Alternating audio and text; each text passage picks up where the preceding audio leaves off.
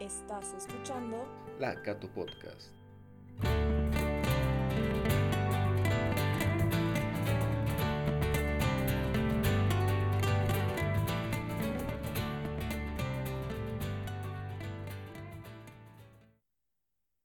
Sean todos bienvenidos una vez más a la Cato Podcast. El día de hoy tenemos a nuestra primera invitada, Magíster Wendolin Arteaga. Magíster, sea bienvenida, ¿cómo se encuentra? Hola, buen día a todos. Gracias, Sebas, por la invitación. Gracias a Dios, muy bien. Eh, esperando, esperando que todos ustedes también en casa estén muy bien. Me alegra, me alegra. No sé si nos puede contar un poco sobre, sobre usted, sobre lo que hace en la universidad, eh, algún dato que crea que debamos y podamos saber. Bien. Bueno, un poco sobre mí, para que se ubiquen quién soy. Eh, ahorita estoy a cargo de la dirección de la carrera de Ingeniería de Sistemas. Bueno, en realidad poco más de un año, justo entrado en la época de la pandemia. Ha sido un año muy duro eh, este tema de organizar, bueno, no solo para los estudiantes, sino también para los docentes, la parte administrativa, organizarnos, ¿no? Y poder dar continuidad a la universidad. Pero dentro de todo, gracias a Dios, hemos logrado, con, no, es, no ha sido perfecto, pero hemos logrado eh, eh, esto, gestionar y organizar la carrera de Sistemas Nacional. Eh, hace un poco más de un mes estoy a cargo también coordinando, apoyando la carrera de Ingeniería de Telecomunicaciones, que es otra carrera que va de la mano ¿no? con la tecnología. Entonces, un poco eso es lo que actualmente estoy haciendo en la universidad. Vale, y sobre usted, no sé, alguna experiencia profesional en el ámbito. Ok, bueno, un poco de historia. Bueno, comentarles que yo soy titulada de la, de la Católica, yo he estudiado en, en, la universidad, en la carrera de Ingeniería de Sistemas, o sea, esa es mi área. Eh, una vez que he salido profesional, he entrado a, a, trabajar en algunas empresas, no sé si ustedes han oído hablar alguna vez de Sistecor, una empresa de las pioneras en el tema de tecnología en Cochabamba. Eh, también he trabajado con USAID en el desarrollo de algunas aplicaciones eh, para control de productos a nivel internacional y he trabajado con equipos americanos en este, en este tipo de desarrollo. Ha sido una experiencia muy enriquecedora donde he necesitado muchísimo del inglés. Yo el único inglés que tenía era el de la universidad y de pronto tenía que empezar a trabajar con gente que, bueno, solo te habla en inglés y eran tus jefes además. Entonces, eh, yo por esa experiencia siempre le recomiendo muchísimo eh, priorizar el idioma, especialmente el inglés, puesto que a mí me costó mucho, ¿no? Salí de un colegio que en nuestra época no eran bilingües y luego nos tocaba aprender eh, como podíamos el tema del inglés. Bueno, gracias a Dios la universidad me dio también una base, entonces es una recomendación que yo siempre hago a, los chicos por esta experiencia. Luego, nunca dejé la universidad, realmente fue, eh, fui ayudante cuando estaba siendo estudiante, luego fui docente temporario, daba una materia, por muchos años solo daba una materia, por el gusto de estar en la U, compartir con los jóvenes, eh, nunca me quise desvincular totalmente de la universidad y la universidad me abrió muchas puertas porque me ha permitido hacer varios cursos afuera, he hecho algún curso de dirección de entidades educativas en México, he trabajado, bueno, he hecho algunos cursos virtuales también ahora eh, es más común, pero antes no era tanto. He hecho un curso muy interesante de, en Stanford de análisis de algoritmos. Eh, me, ha permitido, me ha permitido, me ha impulsado la universidad a actualizar. Y bueno, finalmente eh, he concluido hace unos años la maestría en eh, Business Intelligence, que también ha sido ofertada por la carrera de Ingeniería de Sistemas. Entonces, poco a poco, ¿no? Han ido dándose las cosas el trabajo, la vida, bueno, uno como mujer también luego tiene que sortear el tema de la familia. Eh, no es tan fácil, pero gracias a Dios me he podido organizar y he podido eh, cubrir con todas las, eh, con todos los flancos que se te van presentando. Entonces, bueno, como les decía, he seguido durante muchos años siendo docente temporario y luego ya me invitaron a la docencia a tiempo completo ahí fue una decisión muy dura porque ahí tenía que dejar muchos de mis proyectos eh, en, el mundo del desarrollo, donde yo atendía clientes, de hecho sigo atendiendo algunos clientes en el, en el mundo de, eh, de las pymes. Y eh, bueno, he tenido que dejar un poco ese, ese tema de mi emprendimiento personal para dedicarme más de lleno a la universidad y ahora poder trabajar en servicio de los estudiantes. Y la verdad también es una cosa que me reconforta mucho, porque trabajar con jóvenes es de las cosas que más me gusta, por eso es que los extraño tanto ahora que hay pandemia y que no los puedo ver, y se siente, ¿no? La, la distancia. No sé si con eso un poquito eh, eh, te ha servido la aclaración.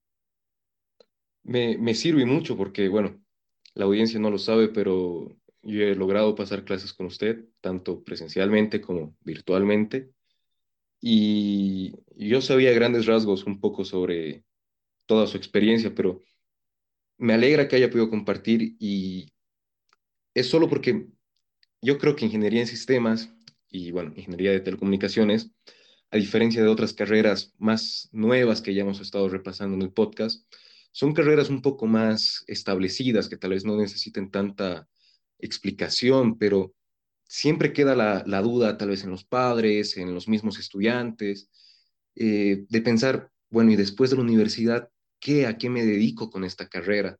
Entonces, no sé si podría comentarnos también un poco más de cómo ve el mercado laboral en Bolivia para estas dos carreras, qué oportunidades tienen los chicos en la católica una vez que terminan de estudiar, ¿no? Ya fuera de su propia experiencia, ¿qué es lo que usted percibe que está pasando en el mundo desde ingeniería de sistemas, desde ingeniería de telecomunicaciones? Ok, voy a, voy a primero mm, contarte un poquito de lo que los chicos pueden esperar de la carrera de sistemas durante y luego lo que va a pasar después, lo mismo en telecomunicaciones. Entonces, bueno, empiezo con sistemas, que es una carrera que, como tú bien dices, ya tiene eh, cerca a 29 años de existencia en la Universidad Católica. Fuimos una, fuimos una de las pioneras en esta carrera. Cuando yo ingresé, esta era una carrera del futuro, ¿no? Novedosa. No todo el mundo manejaba un computador, no. De hecho, nuestros papás no lo hacían. En casa no, no teníamos un computador, menos un, un móvil o algo así. Entonces, realmente era la carrera del futuro. Ahora, si ustedes van a, eh, o deciden entrar a la carrera de ingeniería de sistemas, eh, bueno, están en el presente. Esta es la carrera de la, de la actualidad, es una de las carreras más demandadas a nivel mundial y mm, existe muchas oportunidades a nivel nacional, especialmente en Cochabamba. Tenemos cerca a 200 empresas establecidas, ¿no? Sin contar todas las pequeñas empresas que exportan software o jóvenes, de hecho tenemos varios titulados que se juntan, eh, se encuentran entre ellos y empiezan a desarrollar software para ya sea para el exterior o para el interior, un poco como yo he hecho, ¿no? En mi, experiencia profesional, digamos. Entonces, hay, hay mucho trabajo. El, el tema es que en ingeniería de sistemas, eh, durante la carrera, ah, hay también mucha demanda. Es una carrera altamente demandante en el sentido de tiempo y compromiso.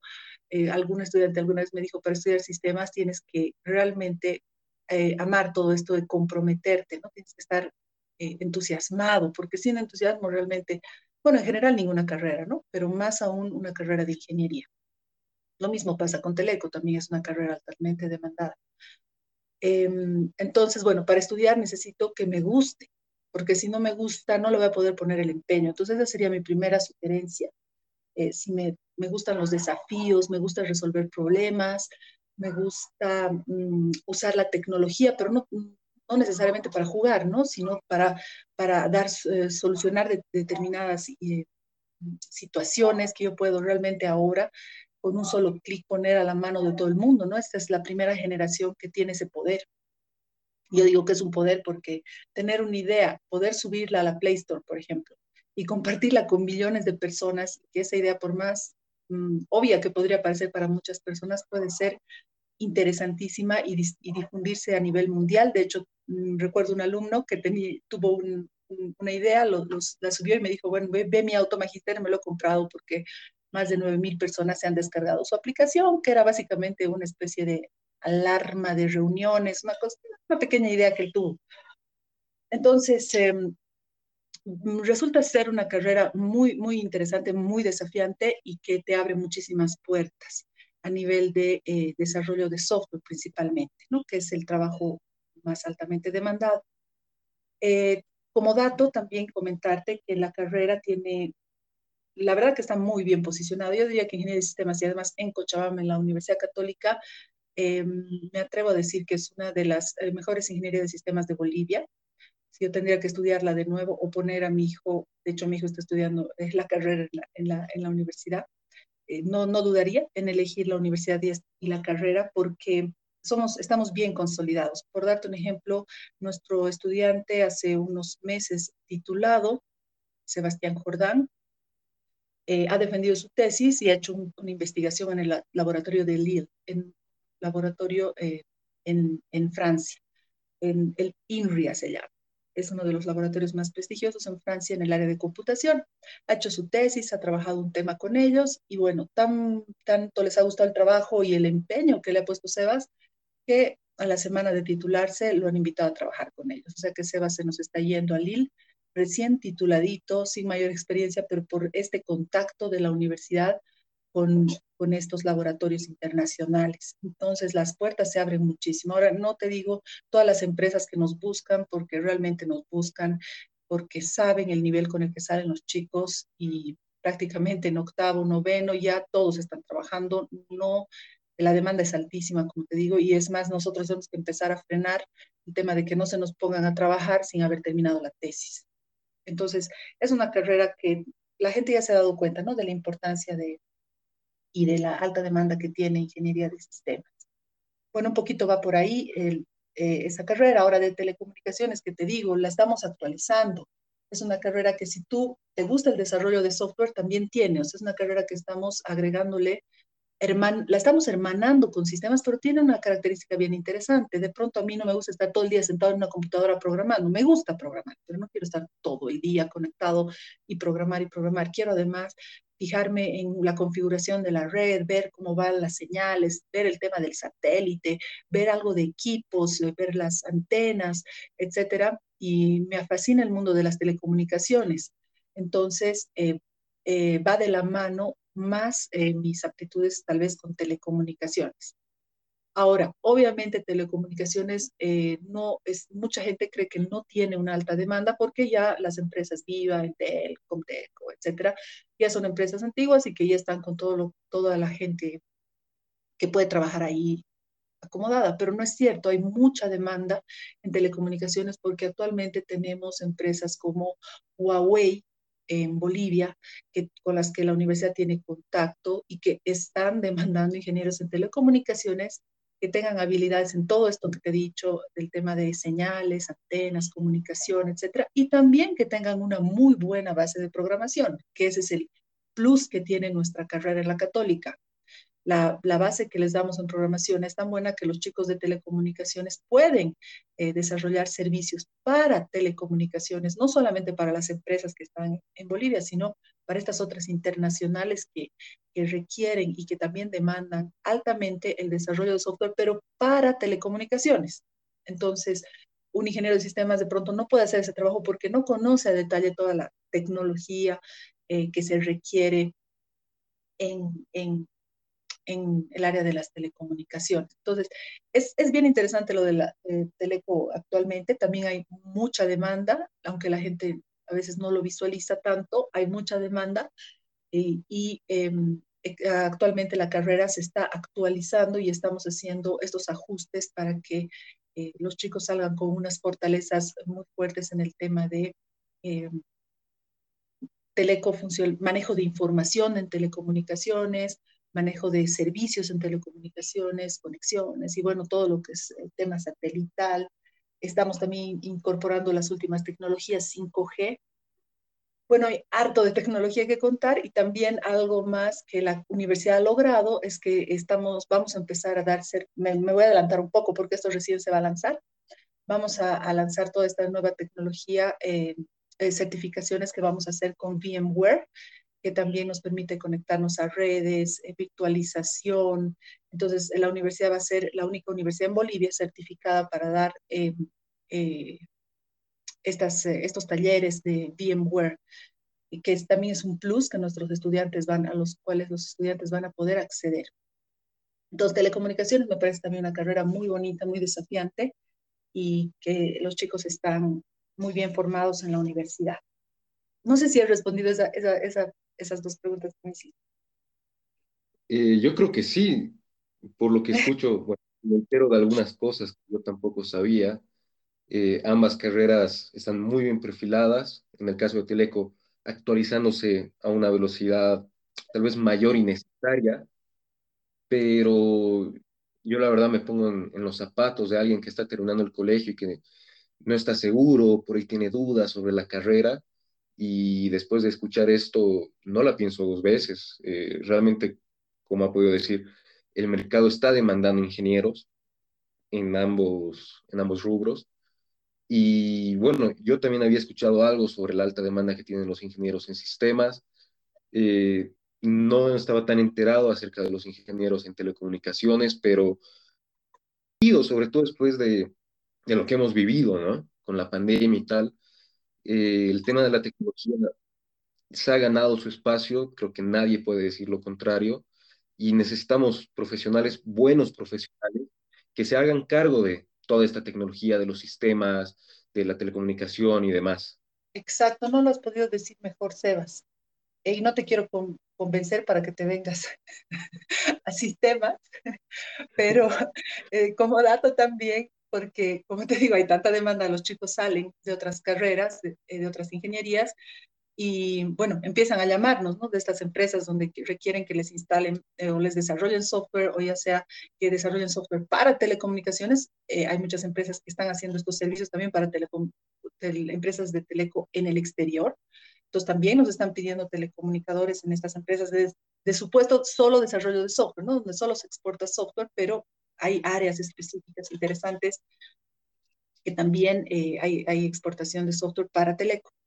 En todo caso, tú lo has dicho mejor que nadie, si yo estoy para, si me gusta el área, pero es que esto es clave, ¿no? Porque yo puedo decir, bueno, voy a ganar dinero, voy a tener mucho trabajo, eso es verdad, pero solo vas a hacer esto si realmente eres, eh, te gusta, lo, lo, disfrutas y porque tampoco vale la pena dedicarse a algo que a uno no, no le apasione. ¿no? Entonces yo también esto recalco, o sea, no es cuestión de estudiar solo pensando en que voy a tener trabajo, sino pensando en que esto eh, va a ser parte de mi vida. Entonces eh, tiene que realmente apasionarme. Yo eh, eso se lo recomiendo siempre a los chicos. Y si de pronto veo, y, o a veces también muchos de ellos descubren su pasión en la U, ¿no? Tengo, digamos, uno le da clases de programación a un chico de otra carrera, ¿no? Digamos, una específica, y descubre que va a tener una habilidad, porque también a veces se nace con estas habilidades, especial para esto y una facilidad, y empieza a hallarle el gusto, porque cuando algo te sale fácil también es, es más gustoso, ¿no? Claro. Y ahí van descubriendo que, que, bueno, hay, no, creo que me, me, me, voy a esta área, ¿no? La tecnología es lo mío, me apasiona esto de, de, de la tecnología, y como tú decías, ahora en la pandemia se ha visto más que nunca, de hecho ahorita nos estamos comunicando gracias a la tecnología que está detrás de esto y realmente a veces no lo vemos porque es tan obvio, tan natural que está ahí. Eh, pero obviamente detrás de esto hay gente trabajando, ¿no? gente que no está en primera línea, tal vez no es tan visible, pero que detrás de todo eh, estas comunicaciones, detrás de todo este software, detrás de todas estas aplicaciones, ha trabajado, ha pensado, ha tenido que desarrollar, diseñar, eh, probar, hacer controles de, calidad de su producto para ver que realmente la señal llegue, para que no se escuche entrecortado, para que, eh, bueno, todo lo que ustedes saben, realmente no tengo que contarles porque ustedes manejan mejor la tecnología que yo. Entonces, realmente la tecnología nos ha salvado, ¿no? Nos ha permitido estar comunicados, nos ha permitido de pronto organizarnos para ayudar a algún amigo que puede haber tenido algún problema este tiempo. Nos ha permitido pasar clases, yo no sé qué hubiera pasado hace 20 años si teníamos esta pandemia. Un año no hubiéramos perdido la universidad prácticamente. No, ha sido todo perfecto y en eso estoy de acuerdo. No es todo que, que ha sido ideal, pero sin la tecnología no sé, hubiera sido peor. Entonces eh, creo que está claro lo que decías de, de lo evidente en la pandemia. Sí, sí, no, y bueno, yo también le quisiera dar la, la razón cuando dice que hay que tener gusto por lo que uno hace, porque como ya lo comenté, eh, yo he pasado programación con usted, por mi carrera he llegado a pasar programación 2. Me gusta la programación, pero no, no es algo de lo que yo viviría, no me sentiría cómodo programando todo el tiempo. Pero he tenido compañeros que ya han pensado en, empezar algún proyecto, que en las clases uno percibe ¿no? la pasión por lo que están haciendo y yo creo que es algo que, que facilita mucho porque al final programar no es imposible, yo creo que todos con mucho esfuerzo pueden aprender a programar, pero justamente requiere eso, un, un esfuerzo. Y para eso te tiene que gustar, tienes que estar cómodo haciendo lo que estás haciendo y tal vez hasta salir un poco de, de los prejuicios que se tienen de los ingenieros, necesitas mucha imaginación, ¿no? Eh, para resolver los problemas necesitas mucha imaginación y la imaginación, creo yo, fluye mejor cuando uno está, está contento y disfrutando lo que hace. Es correcto. Se necesita mucha creatividad, ¿no? Para resolver problemas. De hecho, hay ideas brillantes que resuelven un problema muy complejo de pronto muy fácil, ¿no? Entonces, tienes que tener ese gusto. Ahora, una aclaración. Eh, cuando tú, por ejemplo, yo estudio sistemas, es cierto, he programado mucho en mi vida, pero también he tenido, no es que solo, eh, de hecho hay algunos que sí les gusta realmente estar programando y todo el día de pronto. Pero también hay otras opciones. Por ejemplo, tú puedes ser, cuando ya vas creciendo, puedes ser arquitecto de software. No te olvides que se trabaja en equipos. O sea, que no es que tú estás solo encerrado en un cuarto oscuro con tus lentes y con tu café bien pinto. ¿no? Esa es la imagen que a veces uno tiene, ¿no? Del clásico. La típica de nerd. película. Sí, sí, con sus lentecitos, el gordito ahí que está con su café codeando todo, bueno, por decir, codificando todo el día. Eh, no es necesariamente así, ¿no? Eh, de hecho, no, en la mayoría de las empresas no es así. Tú entras a una empresa, bueno, cuando había presencialidad, ahorita hay mucha gente haciendo teletrabajo en esta área. Creo que casi todo el mundo sigue en teletrabajo en esta área. Eso es algo que también mucha gente me decía, agradezco porque me permite estar más seguro en casa. Pero bueno, esa es otra historia que me dice, Trabajamos todos los días, tenemos reuniones con equipos en los Estados Unidos, donde nos reunimos con el cliente, tenemos que discutir lo que estamos presentando, nos van a retroalimentar, de pronto surge una nueva idea en la reunión, entonces hay muchos meetings, eh, hay muchos eh, y estas son habilidades súper importantes, las habilidades blandas también. En esta carrera uno creería que este chico, pobre chico que estudia sistemas, listo, no va a poder comunicarse con nadie más solo a través de su computadora y no hay cosa más falsa.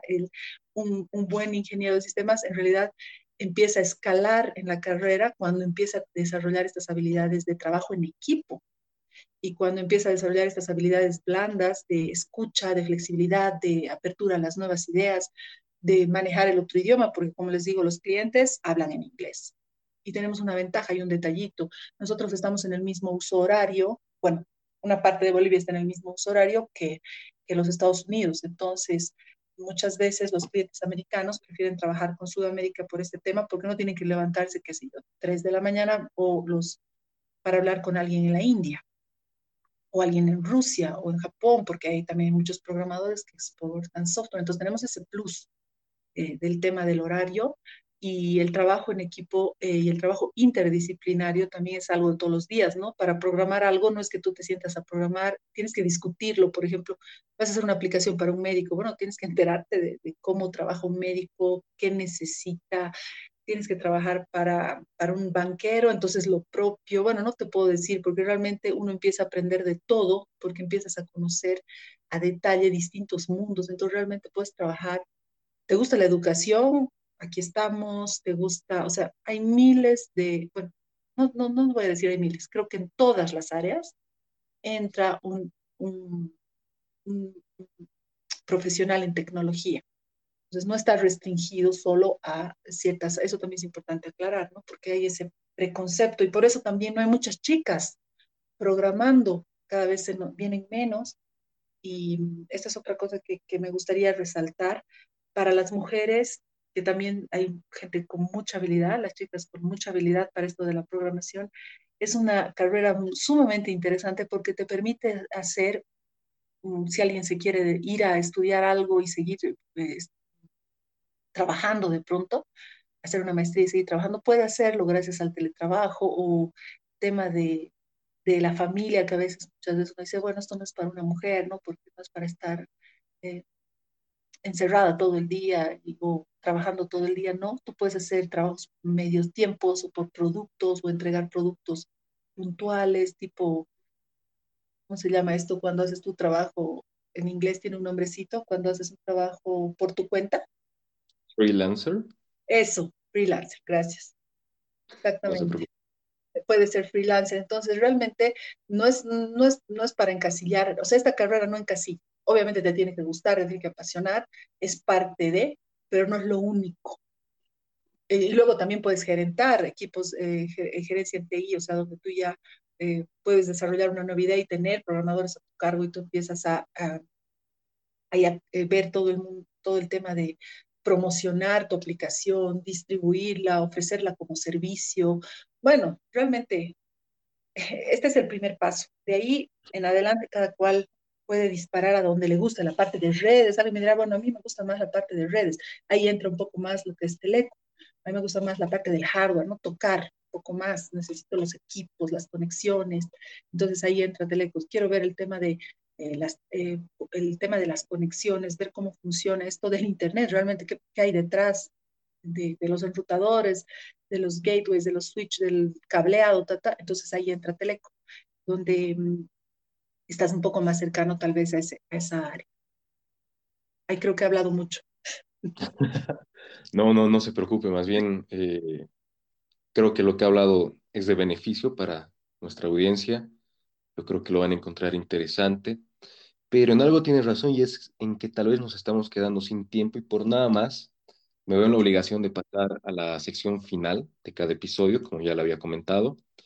Le voy a hacer unas cuantas preguntas un poco fuera del tema académico, ya para, para relajarnos y para entender que también en la vida no todo es estudiar, que hay que tener hobbies y bueno, disfrutar el rato de otras maneras. No sé qué le parece.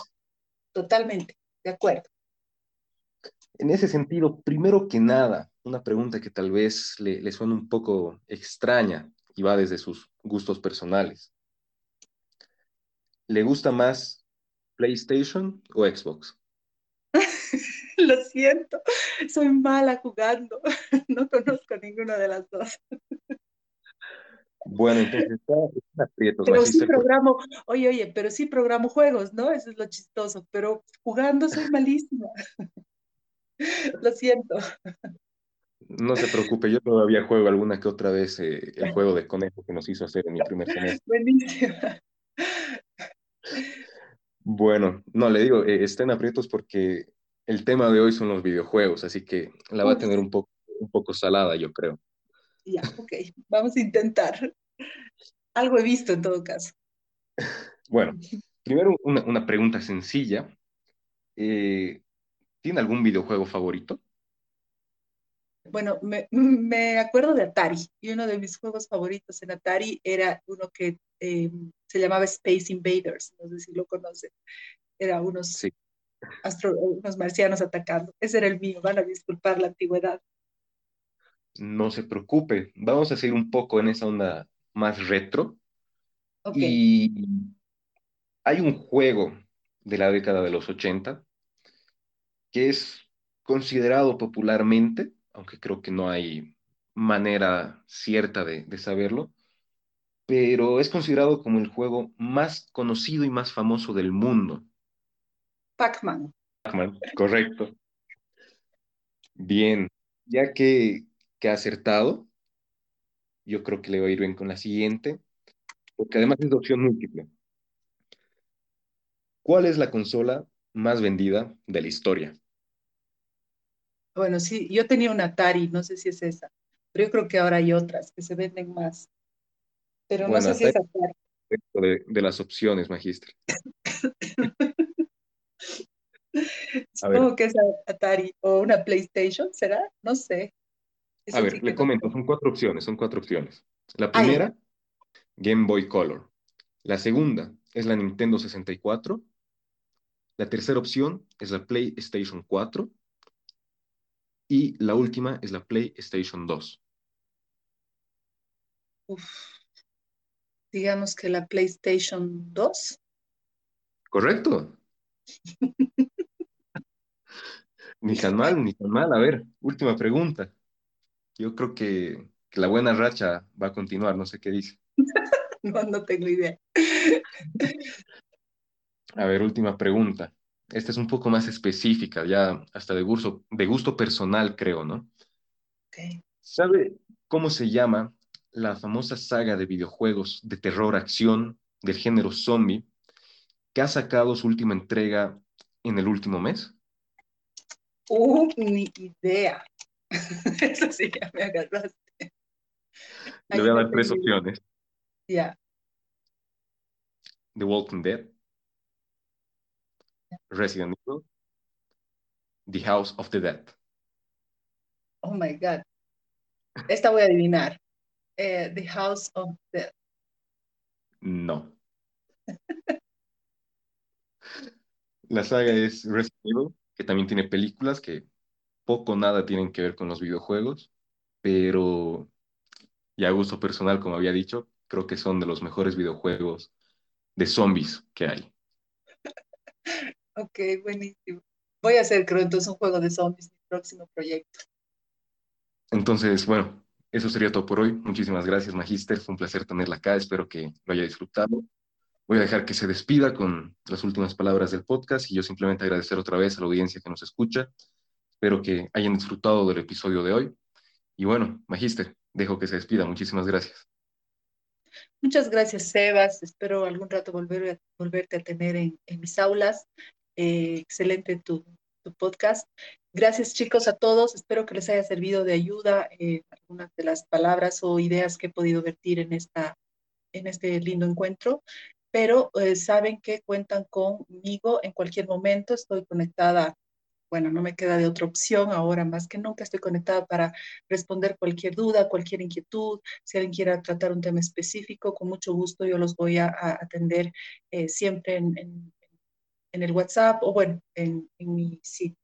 Entonces, no, quedo, no, no hago más que despedirme a todos, deseándoles mucha salud, un abrazo fraterno para todos ustedes, sus familias, esta última etapa de, del semestre o del colegio.